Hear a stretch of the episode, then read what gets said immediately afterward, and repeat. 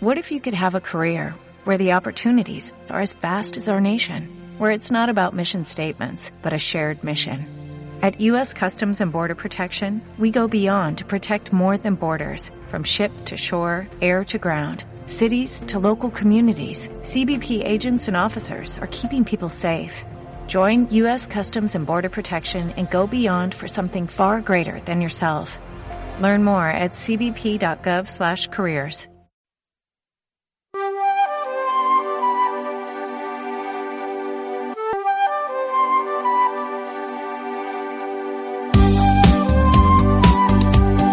marca tiene una razón de ser. Toda marca tiene una historia. Bla bla brand, la historia de las marcas.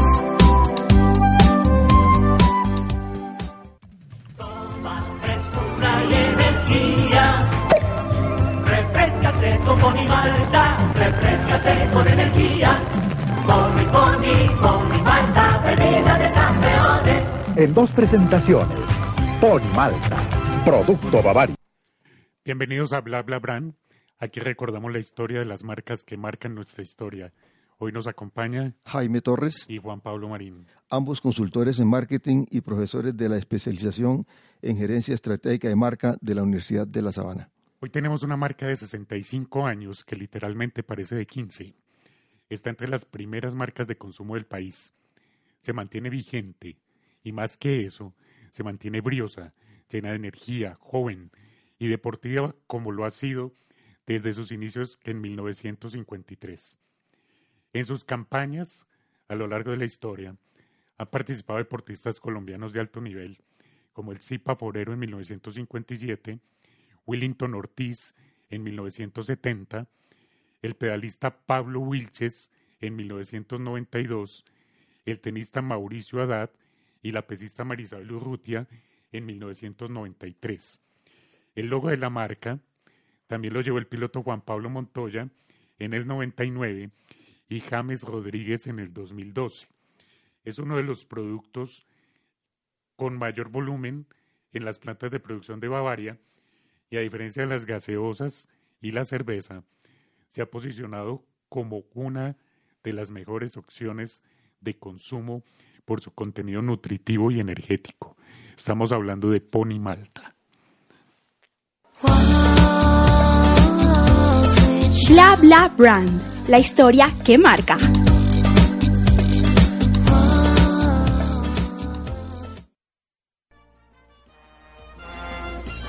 El deporte más exigente es la vida diaria. Para practicarlo con mucha frescura, se necesita mucha energía. La energía de Pony Malta. Pony Malta, bebida de campeones. Jaime Pony Malta, vida de campeones. ¿Cómo nace Pony Malta? Eh, Juan Pablo Ponimalta se lanzó oficialmente en Colombia el 26 de junio de 1953 como una bebida novedosa hecha a base de malta y vitaminas, envasada en botellas color marrón de 166 centímetros cúbicos y presentada comercialmente en canastilla metálica retornable de 6 unidades. La idea del desarrollo de Ponimalta surgió tras una investigación iniciada en 1949 con el objetivo de obtener una bebida nutritiva dirigida a niños y jóvenes y que respondiera a las necesidades alimenticias de aquel entonces. En el proceso para conseguir la anhelada bebida se siguieron las recomendaciones del Instituto Nacional de Nutrición en cuanto a que su contenido nutricional debería cubrir un tercio de las necesidades diarias de un colombiano promedio. La Ponimalta inicial fue creada por varios cerveceros, entre ellos el checoslovaco Guillermo Blaquet. Durante cuatro años, todos ellos se levantaron con una premisa en la cabeza, crear una bebida pasteurizada, sin fermentar y que supliera un tercio de las necesidades básicas alimenticias de los colombianos, tal como se le habían indicado anteriormente. En sus inicios, la producción de Ponimalta estaba destinada a atender el mercado de la capital y se fabricaba en la cervecería de la calle 28 en Bogotá, la primera fábrica de la historia de Bavaria. Bueno, es muy interesante porque se parte de una necesidad nutricional poblacional y empieza eh, a orientar la creación de la bebida para niños. De ahí viene el nombre de Pony Malta y el tamaño pequeño del envase. No es una botella de un tercio como la cerveza, sino una botella de un sexto de litro. Entonces empiezan a pensar en los jóvenes, en los deportistas, y el nombre surgió en el momento en que se combina la palabra malta, que es el alimento base, con la palabra pony como sinónimo de pequeño, debido al tamaño del envase. El tema con pony es que también es un símbolo muy interesante y es la imagen del caballito que se mantiene hasta ahorita impresa en, en las botellas y en las etiquetas de Pony Malta. Eh, hemos visto también en la publicidad como el pony, que es un símbolo eh, que conecta muy bien con la infancia y también con, con la preadolescencia. El cuento interesante, el cuento interesante con la Pony Malta es que la que salió en el, al mercado en los años 50 no tenía buen sabor. Entonces se esforzaron muchísimo, tú, tú le has dicho antes, tardara, que esto no fue de un día para otro, se tardaron unos años Claro, fue un proceso. pa- para crear el producto. Y aquí viene una cosa todavía más interesante. Y es que la bebida no gustó del todo. Entonces, pasaron más de siete años hasta que las directivas de Bavaria entendieron que había que cambiar algo porque había algo que no estaba funcionando. Entonces, eh, un veterano químico de 70 años que trabajó 26 años en Bavaria, el señor Reinaldo Iragorri, eh, que empezó a trabajar para cambiar y modificar el sabor eh, de Ponimalta. Entonces, eh, él cuenta que el aroma no era el mejor y que el sabor tampoco era el mejor. Entonces, tenían un producto base excelente, pero tenían que despertar los sentidos y por eso él lo llaman el guardián del sabor de Ponimalta, que aún tiene el mismo eh, sabor que tenía eh, cuando ya lo, lo mejoraron en el 60 y algo. Entonces, el objetivo era sencillo, o se mejoraba el tema este, organoléctico de sabor de aroma, o simplemente Ponimalta se acababa. Bueno, eh, Ponimalta, por lo general, las bebidas refrescantes y lo que tiene que ver con alimentos, eh, tiene una característica especial y hay que tenerlas en cuenta. Y es que se conoce como los sabores aprendidos. Es muy difícil que una persona que no haya nacido probando un producto, eh, el sabor de ese producto, el aroma de ese sabor, realmente después lo pueda adoptar. Es, una de las condiciones que hay que tener. Y esa quizá fue eh, la única vez en la historia Ponimalta que estuvo cerca de la maltina de los años 60. Una bebida con un mínimo contenido de alcohol, dulce, muy rica en vitaminas y pensada para mujeres embarazadas. O la de eh, los muy promocionados refrescos Pony. Ambas marcas murieron pocos años después de haber nacido. Cuenta Miguel, el hijo del señor Guillermo Blaquet, que se empezó una época en la que no solamente él, sino varios de los otros hijos de los, de los trabajadores debían ir una vez cada semana a la planta para probar uno de los ensayos. No podían, perdón, nos ponían a oler y a probar hasta que encontramos el aroma ideal, cuenta Miguel. Para ese entonces un jovencito que cursaba el bachillerato y que después seguiría los pasos de su padre y trabajaría 36 años en Bavaria.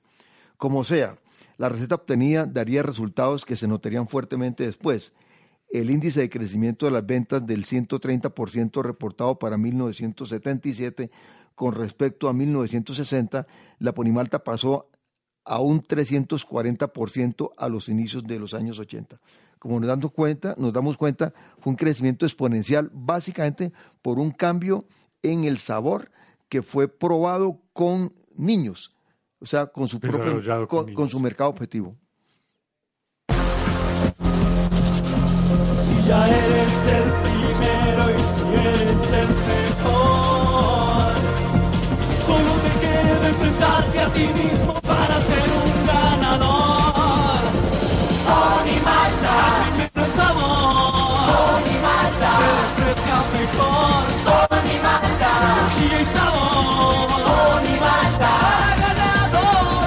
Malta, bebida de campeones.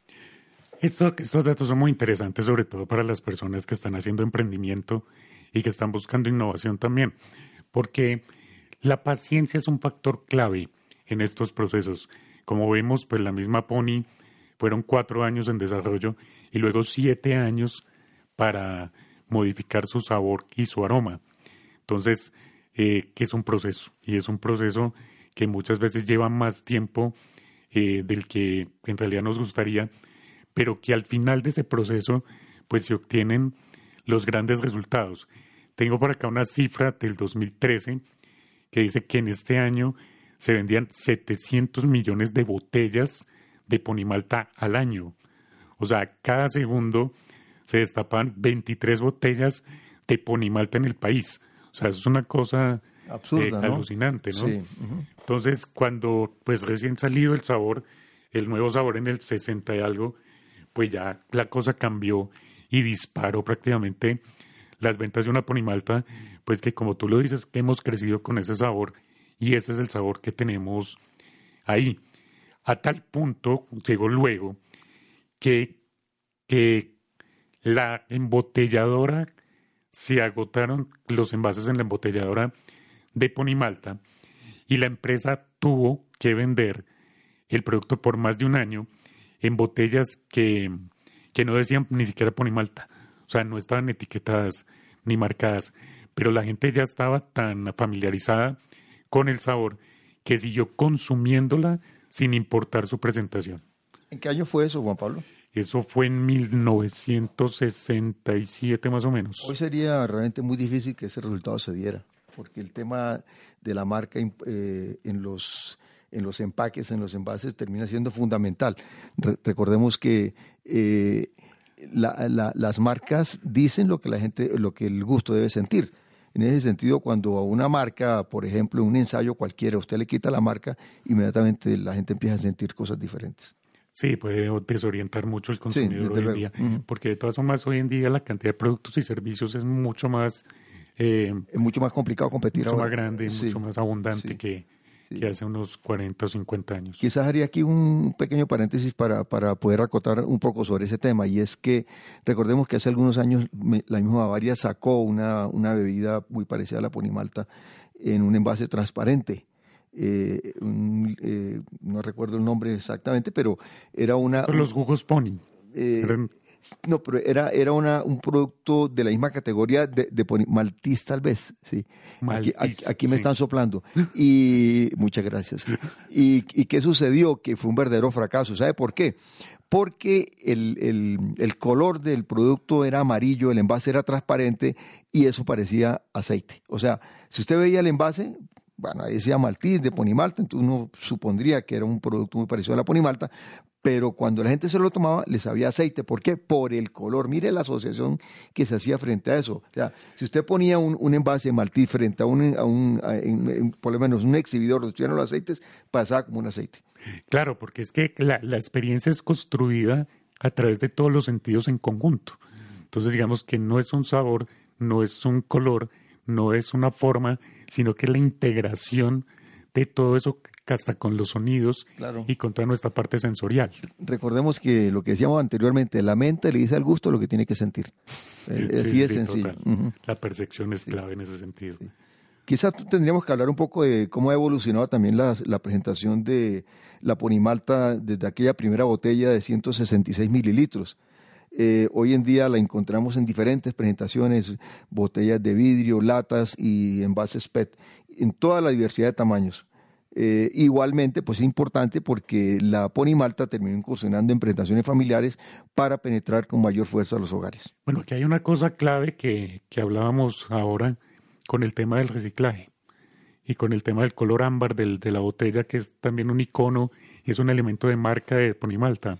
Bien, ese es un tema bastante crítico porque eh, alguna vez haciendo un, trabajo con una asociación de recicladores nos comentaban que eh, ellos recogían mucho los envases PET, pero que el envase de la Ponimalta no servía para nada por el color ámbar, que habían solicitado en múltiples ocasiones a Bavaria que le cambiaran el envase ámbar a la Ponimalta para poderlo reciclar, pero Ponimalta, eh, Bavaria se había negado sistemáticamente, aduciendo un tema de imagen de marca, o sea, quitarle el color ámbar al envase iba a Darle mucha identidad. Claro, perdería la identidad. Entonces, en ese sentido, Bavaria no ha querido eh, eh, acceder a este cambio, obviamente, que tiene que ver con temas medioambientales. Sí, señor. Pero bueno, aquí, aquí vemos una, un producto que nació bajo unas necesidades de nutrición, que se apegó al deporte y que se pega también a la cultura eh, deportiva colombiana como una muy buena estrategia eh, cultural. Ponimalta ha estado ligada al deporte, como lo decía ahora, desde también desde 1985, con más fuerza, con un evento que tiene un reconocimiento increíble en el país, que es el ponifútbol. Y es quizá el evento más importante del fútbol infantil del país, que como mismo desde los años 50, eh, como lo decía, se había vinculado al ciclismo en los inicios de la Vuelta a Colombia a través del el patrocinio de equipos profesionales. Pero sin duda, hoy en día, el ponifútbol, el ponifútbol es un icono también de Ponimalta. Eh, la grandeza se trata de poder estar en los zapatos de las leyendas, así no se tenga la talla. Es poder llenar una camiseta con talento y energía. No tiene que ver con el tamaño de las cosas, sino con el tamaño de las emociones. Y es la mejor demostración de toda la energía que llevamos dentro. Pony Fútbol. Grandes desde pequeños. Grandes desde, desde pequeños.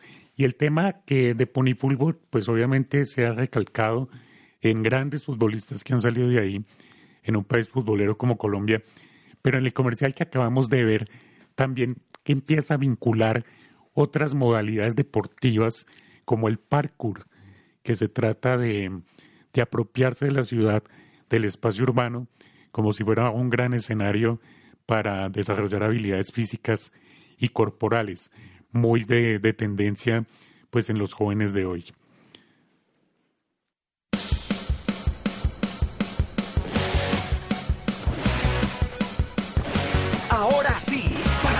Nada te detenga. Pon Malta en sus nuevos envases descartables para llevarla y tomarla donde quieras. Que nada te detenga.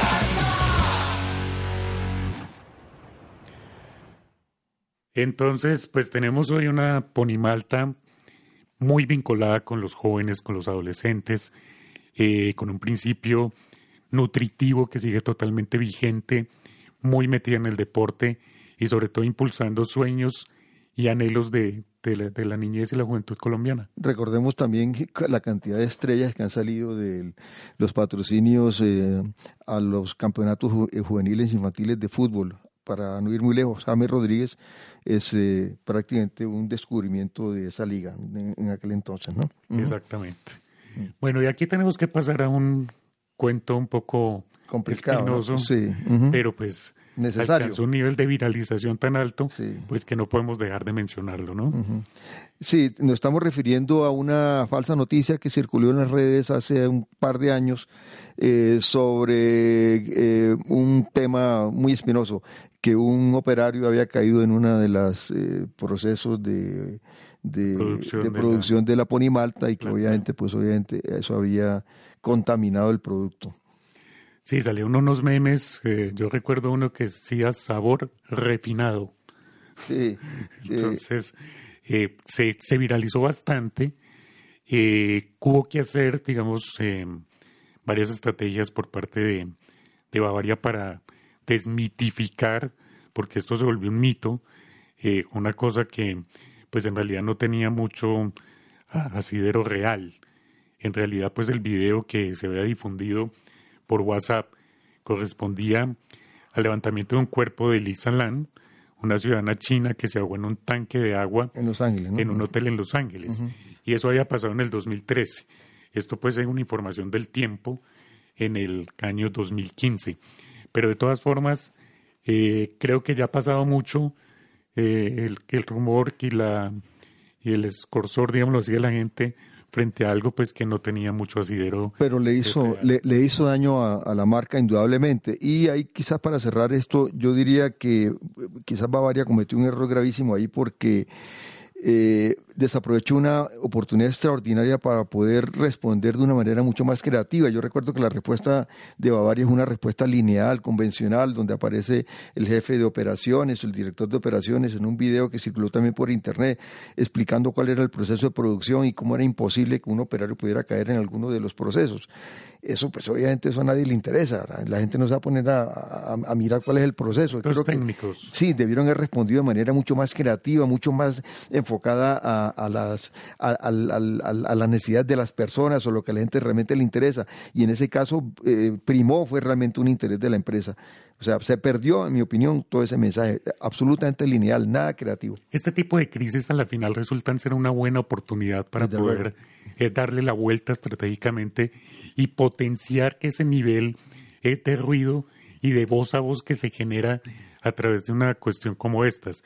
Entonces, muchas veces, digamos a mi modo de ver, en vez de verlo como algo negativo, yo lo vería como algo muy positivo que puede pasar en torno a una marca. Estoy completamente de acuerdo. La clave aquí es la forma como la empresa responda. O sea, el tema creativo en, este, en estos casos termina siendo fundamental, porque ordinariamente las empresas suelen responder de manera muy lineal o convencional, explicando en un comunicado de prensa, en una rueda de prensa, como pasó con Bavaria, el director de producciones explicando el proceso. A nadie le importa eso. O sea, respondido de manera mucho más creativa.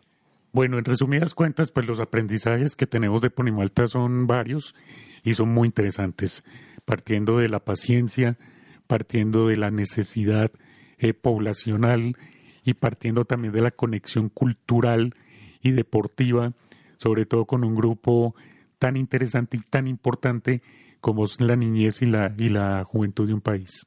Bueno, pudiéramos decir entonces que Ponimalta hace parte de ese selecto grupo de productos colombianos que se de- denominan como O Gloria Inmarcesible. O sea, son parte de nuestra propia nacionalidad.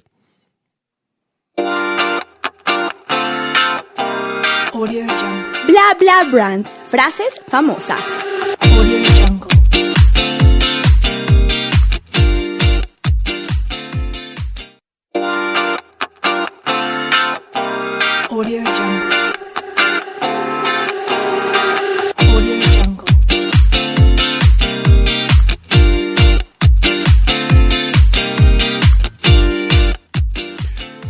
Nuestra frase de hoy la tenemos con María Alejandra. Así es, Juan Pablo. La frase para el día de hoy es, la creatividad sin estrategia es llamada arte. La creatividad con estrategia es llamada publicidad. Jeff Richards. Sí, es una frase contundente, porque la creatividad sin estrategia, que si bien puede ser arte, eh, que en términos comerciales se vuelve pompas de jabón. Completamente de acuerdo. Es, por eso es que la creatividad en publicidad es tan complicada. No todo el mundo la puede ejercer. Es verdad, eso, eso no es tan sencillo como inventarse un encabezado, un cuerpo de texto, un eslogan. Eh, el otro día pensaba mucho en un eslogan que veía de tres palabras, pero para llegar a esas tres palabras sé que hubo un proceso bastante largo de meses de discernimiento, de, de analizar, de confluir muchos factores para llegar a esas tres palabras, por ejemplo. Así es. Eh, la construcción de un eslogan, de un claim, de una promesa de valor, de una promesa básica, es uno de los temas más complicados que hay. Prácticamente, y quizás eh, sin exagerar, uno pudiera decir que todo un plan de mercadeo que está antecedido, un proceso de investigación de mercados, debe terminar en una frase célebre. Y yo creo que todo buen creativo publicitario es- debe ser cada día más consciente de esto. O sea, sin estrategia, No es pare de posible, contar. de acuerdo. O sea, puede que nos guste mucho, puede que se vea muy bonito, que sea muy interesante, pero si el concepto, si no hay concepto de fondo, si está vacía la comunicación, pues obviamente ahí no hay creatividad publicitaria. Yo creo que eso se puede resumir en unas frases muy sencillas. Es más que comunicar el qué, es el cómo. Y ese cómo tiene que estar identificado con las necesidades de las personas. Tiene que estar muy conectado. Sí, un, un solo dato para terminar, más o menos. Eh, una persona común y corriente recibe al día más o menos eh, 1.500 mensajes publicitarios. La pregunta es, ¿cuáles de esos mensajes recuerda cuando llega por la noche a la casa? Pues si se le quedan en la cabeza, por supuesto. Bueno, yo espero que se les quede en la cabeza este programa de hoy. Y por supuesto, Bla Bla Brand. Estamos deseándoles una feliz Semana Santa, una feliz semana para todos y nos vemos pronto. Y que el Bueno, Señor nos los acompañe. pronto. Que el Señor los acompañe, sí. Listo, Juan Pablo. Bueno, muchas gracias. Buen día para todos.